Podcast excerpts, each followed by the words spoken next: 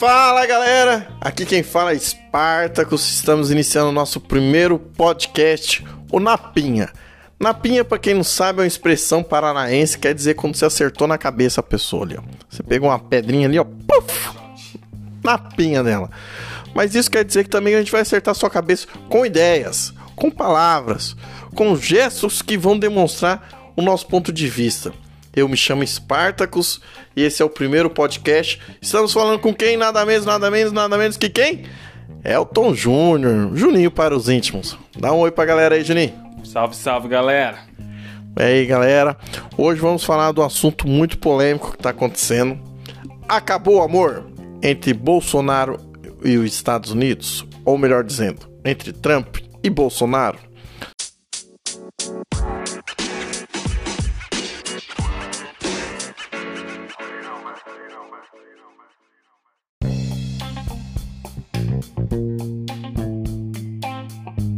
Bom, existe um ditado muito popular que países não têm am amigos, países têm interesses próprios. Diante disso, a gente viu que o Bolsonaro abraçou o, o Trump durante alguns anos, já vinha sinalizando esse namoro, e ele até se destacava querendo demonstrar esse aproximada, aproximação com os Estados Unidos. Não que isso não ocorreu com os governos passados, muito pelo contrário. A gente é, a exemplo do Lula, do próprio FHC, da própria Dilma, com aproximação com os Estados Unidos. Essa visão que o Brasil era, um, era uma ilha solitária que estava longe de contribuições da Europa e do próprio Estados Unidos é uma visão bolsonarista que não reflete a realidade. Diante disso, Bolsonaro se viu que perdeu o, o alicerce, a base que sustentava um dos princípios dele, que era os Estados Unidos e tá numa tentativa ali muito, muito amigável de se aproximar com, com a Rússia. Com um país com que os bolsonaristas, algum tempos atrás, estavam criticando. Eu fico pensando, como que eles conseguem virar a chave assim tão fácil, né? Basta uma opinião do Bolsonaro que eles conseguem virar a chave.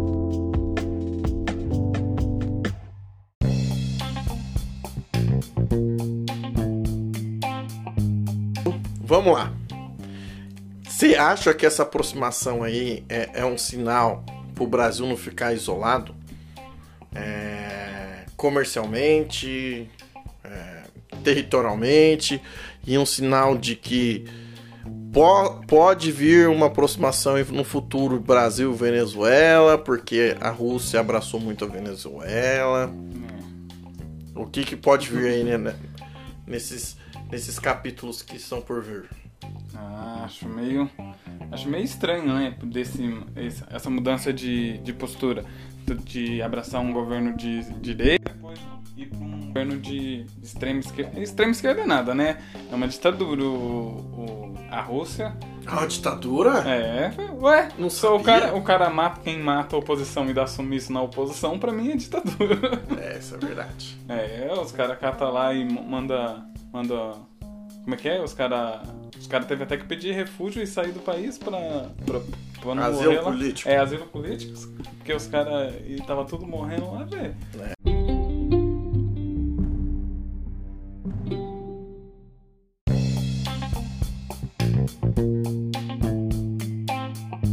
Muito preocupado com essa tentativa de, de, de a todo momento procurar um inimigo externo para se fortalecer, uma tentativa de guerra.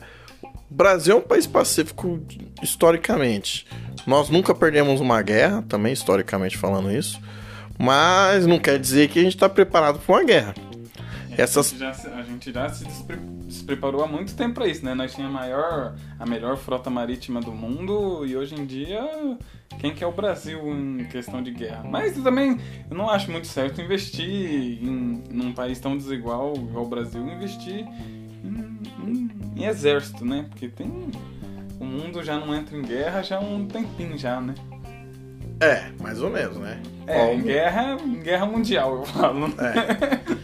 Mas hoje em dia tem muitas potências fortes, então a balança se equilibra. É, é quem dá o primeiro. É, tá todo mundo esperando para ver quem que vai dar o primeiro. É. Dá que eu te dou outro, vai. Eu não gostei dessa expressão aí não, hein? Toma cuidado. Então, voltando ao assunto aqui, vamos falar também do, das eleições municipais que ocorreram esse ano. TSE diz que WhatsApp baniu mais de mil contas por disparo em massa durante o período eleitoral. Eu vejo isso como um, um, uma grande ação do, do, do TSE. Foi foi uma, uma, grande acerto, porque sofremos muito com a eleição de 2018. É, vale lembrar que foram denúncias feitas por pessoas formalmente. Foi uma parceria entre WhatsApp e TSE para disseminar fake news, porque teve mais de 3, mais de 4 mil denúncias e mais de 3.200 3.200 é, denúncias verificadas, com mais de mil contas banidas por disparação de fake news no WhatsApp. Não, e a fake news é a grande responsável por, eleger, por, por eleger extremo direito. Vem nesse novo modelo de campanha. Na verdade, eu não acho que a fake news é, é, é novo, né? Você pegar a história do Brasil, você, são, você vê que a proclamação da República foi feita por uma fake news. Deodoro da Fonseca com dor de chifre. caiu na ideia dos republicanos de que o, o Dom Pedro II ia nomear outra pessoa. E ele acabou, ele, o monarquista convicto, acabou instaurando um golpe é, civil-militar. Então, fake news é, um, é, uma coisa que ocorre há muito tempo, mas que vem ganhando mais força no, nessa nova geração. Mas também eu, eu, vejo que também tem mais gente combatendo a fake news. Que, ó... É porque é, combater fake news é complicado, porque que nem eles fazem um, a, um título chamativo, tipo, ah, um título muito chamativo, que daí eles defendem que não é fake news, mas é tipo assim, é que nem é, a notícia do da piroca de mamadeira lá. Uhum. É, tipo, coloca lá, é, Haddad estaria financiando livros que ensinam sexu é, sexualidade para menores de idade de uma interrogação. E essa interrogação salva eles de uma denúncia de fake news, porque seria uma pergunta, mas muita gente não lê a pergunta, lê só a manchete e associa isso. E teve pesquisa confirmando que mais de 80% dos brasileiros acreditava que, que o Haddad ia implementar a educação sexual. Mas não ia? Não não ia. Não ia e muito pelo contrário de quem pensa, eu sou a favor de incrementar educação sexual para menores entre, entre quando entra no ensino médio, né, da primeira à terceira série com 14 13, 14 anos, né? Uhum. Entra. Aí eu acho que é legal você fazer uma Até porque dados apontam que quanto maior, mais cedo a maior maior índice de estupro ocorre dentro de casa, né? Então é Quanto mais a, a criança nem sabe o que está acontecendo com ela e, e não consegue denunciar porque não sabe o que está acontecendo. Então, quanto mais cedo ela aprender sobre isso, é, isso melhora. E se você é contra, é só você olhar a sua sociedade. Olha ao seu redor. Quantas meninas aí de menos de 25 anos tá grávida? É muito, é muito, é você falar que não precisa, é, é não, não, criança é, um, é, é a esperança do mundo, mas uma pessoa ter um filho jovem, praticamente sem condições financeiras, praticamente ela está jogando sua vida deixando de viver sua vida para viver a vida pro filho, né? Porque uhum. você você já tem uma renda baixa, você já não consegue mora com seus pais, aí muitas vezes tem briga com os pais por ter, ter, ter tido filho novo, aí vira uma inconsistência, muitas vezes o homem não quer assumir, quer, só quer pagar a pensão, o cara já ganha pouco, a pensão é de 30%, né? 30%. Mais ou menos, né? Porque geralmente é um acerto labial. Aí, aí acaba essa, essa renda de um, uma pessoa que ganha uns mil reais, 30%, 300 reais, não mantém uma criança nunca. Né? E tem pai que fala que a mãe tá gastando dinheiro com, com na balada. É. Mas vamos, vamos, vamos fugir, a gente só foge do assunto, mas vamos voltar de novo. Pro papo render. Pro papo render. Pra vocês darem ibope aí pra gente. Gente, essa é uma notícia aqui do, do WhatsApp. Realmente pode mudar o cenário para 2022. Talvez a eleição aí acabe é, encaminhando para outro mundo. Apesar de que tivemos vitórias e derrotas de, de so, pessoas bolsonaristas de, um, de uma região. Aqui em Londrina, por exemplo, foi. É, foi... ali o Bolsonaro também fazendo nomeação indicando pessoas para votar, que é um crime de responsabilidade, isso aí ninguém fala, né? É. E vai lembrar também que de todos que ele indicou, a maioria não se elegeu. É. Não, mas aqui em Londrina se elegeu bastante deu, dos vereadores que são bolsonaristas, pelo menos três. É. Aqui é uma grande incongruência, né? É. A Mara boca aberta não abriu a boca e foi eleito. Mara boca fechada. mas é verdade, aqui acabou. O, cime, é, o Bolsonaro acabou sendo vitorioso aqui em Londrina. Mas em outras regiões do país não. Isso é, é complicado avaliar, que não dá para saber qual é a força política que a esquerda tem ou a direita tem em determinada cidade no Brasil. E muitas vezes a gente vê fenômenos como aconteceu é, lá no Nordeste, não me lembro a cidade, mas a, candidata a prefeita do, do, foi pro segundo turno e foi apoiada pela candidata bolsonarista, pelo PT. A candidata prefeita era do PT e foi apoiada pela candidata bolsonarista do PSL. É, são as características regionais que a gente tem que. Mas é, é, complicado porque, que nem. Apesar de a gente não concordar muito. A gente não concorda com tudo, isso é muito saudável, né? Mas eu, eu defendo que o candidato tem que ter a sua própria escolha, porque ele precisa de uma legenda para se candidatar, mas ele vai defender o partido ou as pessoas que acreditaram nele, né?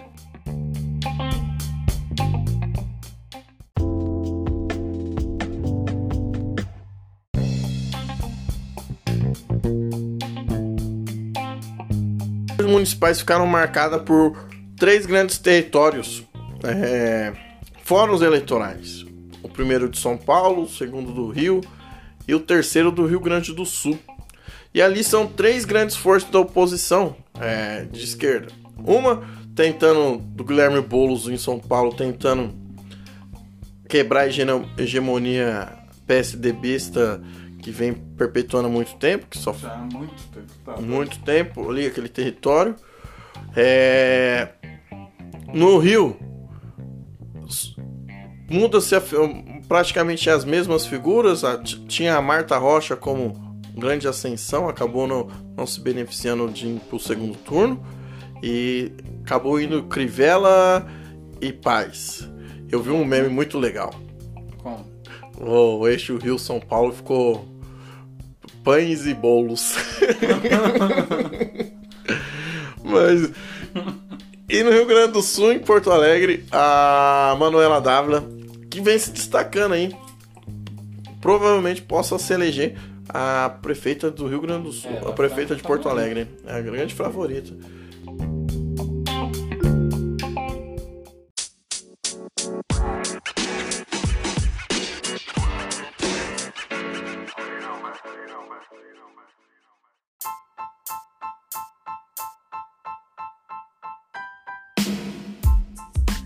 Mas voltamos aqui ao nosso assunto principal.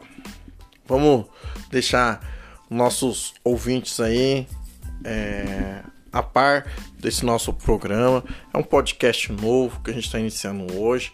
Como vocês podem ver, a gente não, É que apesar de. não de tem nós muita pauta, não. Nós Ah, não conversar, nós não, não, não concordar com algumas coisas, nós somos amigos há mais de 11 anos aqui, nós não, É. nós não, não tem nenhum problema. E com certeza a gente falou coisa que, que Tá não, bate, não bate certo, mas é o que a gente pensa. É. E com certeza a gente vai ouvir vocês. tá e- tudo errado. Vocês não dão valor porque a gente tá falando, não. Tá tudo errado. Mas o legal disso é, é geralmente quando a gente não vai, não vai concordar, porque, porque a beleza das coisas tá em quando a gente não disco- quando discorda. Porque imagina, se nós dois concordássemos com tudo, aí você fala uma coisa e aí vem pra mim e eu falo, é, é isso aí mesmo. Mas vamos lá. Eleição do Rio. É... Paz ou Crivella? Ah, Chuta aí. não, chutar não, eu prefiro a rodoviária ou aeroporto. Escolhe uma aí. Não, não, eu, eu não consigo. Como não? Dá uma opinião. Ah, Crivella não dá, né? É, eu também acho O que. pai, eu prefiro entre o ruim e o pior. Não, pai. não é o Se que- não conseguir se mudar, eu ia votar no Paz. Não, não o que você prefere, mas o que você acha que vai, vai dar.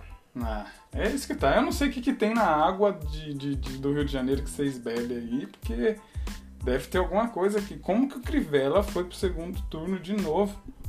Não é possível uma coisa dessa. Não, eu acompanhei, assim. Não, é igual o Felipe Neto falou, tem que cancelar o título de todo mundo aí, porque não, dá. Não, não é. o cara, ele. ele.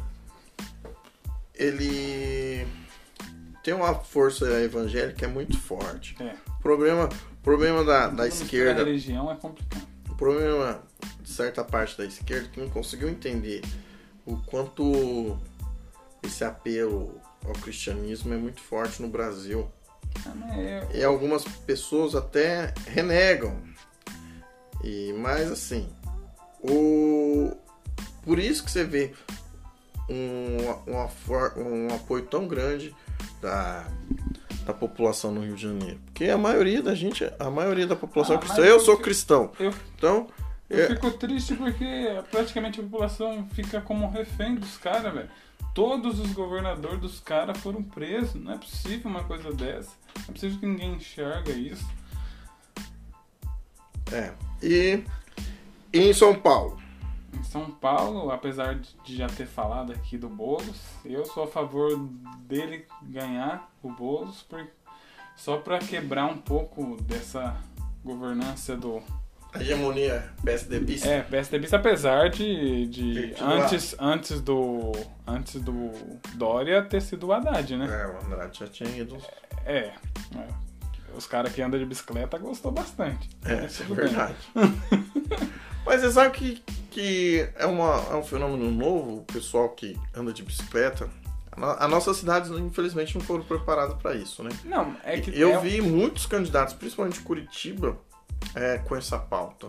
É porque aí você tem que muito ver, né? É porque igual teve aquela discussão do, do plano ditatorial, editorial, aquele lá que Diretor, é diretor. Que o que que acontece? As empresas do, do, do de São Paulo fica tudo no centro. Aí o que que acontece? As pessoas que moram no canto da cidade, muitos deles de outros municípios, tem que vir tudo pro centro. Aí o que que acontece? Aí gera aquela congestionamento de São Paulo, só quem tava lá sabe.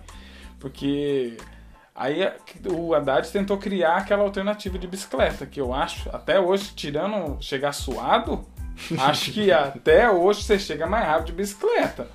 Acho que você chega mais rápido de bicicleta. Mas é complicado. É, tinha que tirar as empresas do centro e espalhar elas para elas poderem, para as pessoas tirar esse congestionamento. Porque... Ah, mas São Paulo é muito grande. Não, certo? São Paulo é muito grande. São Paulo é um país à parte, praticamente. E Rio Grande do Sul, Porto Alegre, Sebastião de Melo ou Manuela Dávila? É, você não falou quem que você é São Paulo. Eu sou bolos. Meu pai. Eu sou bolos. Tem que dar oportunidade pro cara. Às vezes as pessoas ficam criticando muito. É, eu sou a favor do novo, né? O- É. Não o partido, pelo amor de Deus, mas o, o novo como uma experiência nova. Você tem cara do novo. Não, Tem o eu, discurso do eu, novo. O pior que eu tenho mesmo, mas, mas eu não sou novo. Acredite se quiser. Não, tem que dar oportunidade pra quem tá, tá falando, tá falando. Ele conseguiu se comunicar. Eu acho que no Brasil, é, ne- nesse cenário novo que teve aí, ele conseguiu se comunicar É com uma a turma da humanista, Né? O periferia. partido dele é uma É. pauta humanista. E É eu, direitos humanos acima de tudo. sim, sim. Não é uma pauta moradia, é uma coisa que, que não se devia discutir, uma, uma pauta tão Ele importante. invadiu seu coração, pode falar. Não, não, não, não, não sou muito fã do Boulos, não. Sinceramente, não sou, não. Mas eu sou Mas a, é igual- é sou a favor de então. dar uma chance pra ele. É, um, um favor de dar uma chance mais pelo, pelo novo do que, do que Sim. manter o que estava antigo. Sim. Até porque eu, eu, Algumas pautas eu me identifico, mas eu, eu, eu não eu não gosto. me identifico com economia. O resto eu, eu, eu É, acredito. mas ninguém é 100% igual. Ah, ninguém é 100%, é verdade. Isso é verdade. E, e essa pauta de, de, de reforma urbana que ele vem propondo, Vamos ver né, se dá certo. Tomara Quem Deus que né? É, a porque gente tanta gente- que São Paulo cresça porque o, pra- o país cresce com São Paulo crescendo. A gente tá vendo uma onda aqui na nossa cidade mesmo, de pessoas moradoras de Mora em rua. Londrina, tá, gente? É. Uma onda de moradores de rua ah, que vem se instalando nos últimos tempos aí. Provavelmente os- o governo que se instalou agora, que é a reeleição, vai ter que ter um olhar mais aprofundado com isso e se talvez falar pra você, Brilinato, você não terminar de, de, de fazer as ruas aqui perto de casa aqui, velho, nós vai atrás de você, hein? vai ele. Não, não é só porque você tava perto da eleição que você saiu ca- colocando asfalto em tudo que é lugar aí que você não vai terminar, não. Eu quero ver o que você vai fazer com a dívida de Londrina aí, que agora você tá fudido, hein? Então tem que dar essa oportunidade porque é novo aí. Vamos, vamos ver. A gente tem que cobrar pelo, pelas ações que ele faz, não pelas ações que a gente imagina que ele vai fazer. Vamos aguardar. E no Rio Grande do Sul, eu sou Manuela Dávila, Eu sou Manuela. essa sim conquistou meu coração. Ela me, não, ela me conquistou meu coração. antes, antes. Até ela ser vice do, do, do Lula e do Andrade. Mas, passado é passado, né? Então a gente tem que dar um apoio pra ela, porque eu, eu go- gostei muito que ela tinha saído pra presidenta, foi, fez uma eleição muito limpa, mas se acabou se juntando ao PT e eu sentia que aquilo ali ela tinha que ter a sua representatividade, ser a mulher decisiva e, e, e, e ser a candidata a presidenta, não submeter ao a, aquele jogo político que o PT se falou. Mas também não vou aqui ficar falando o que ela deve ou não ter É, mas uma fazer, vez, porque né, mas pela- Acho isso que o PCdoB vai ser a primeira vez que assume uma, pre- uma prefeitura, não é? não tem Ainda um, mais de uma cidade como Não, do tem Sul. alguma. É, no Rio Grande do Sul sim. Mas tem o Flávio Dino, que é governador do, de Tocantins. Talvez ele, eu acho, que, eu acho que ele foi prefeito. Não, não Vamos? sei muito bem. Mas vamos ficando por aqui. E, e esse... aqui esse podcast, gente, não vai ser só sobre política não, né? Que eu curto um dotinho, uma MMA, a gente vai falar de várias coisas aí, mas contamos com a paciência de vocês, a colaboração e como diria o Cauê Moura, por ser essa pessoa maravilhosa e tchau. e esse é o Napinha. Tchau, tchau, galera. Abraço. Pronto.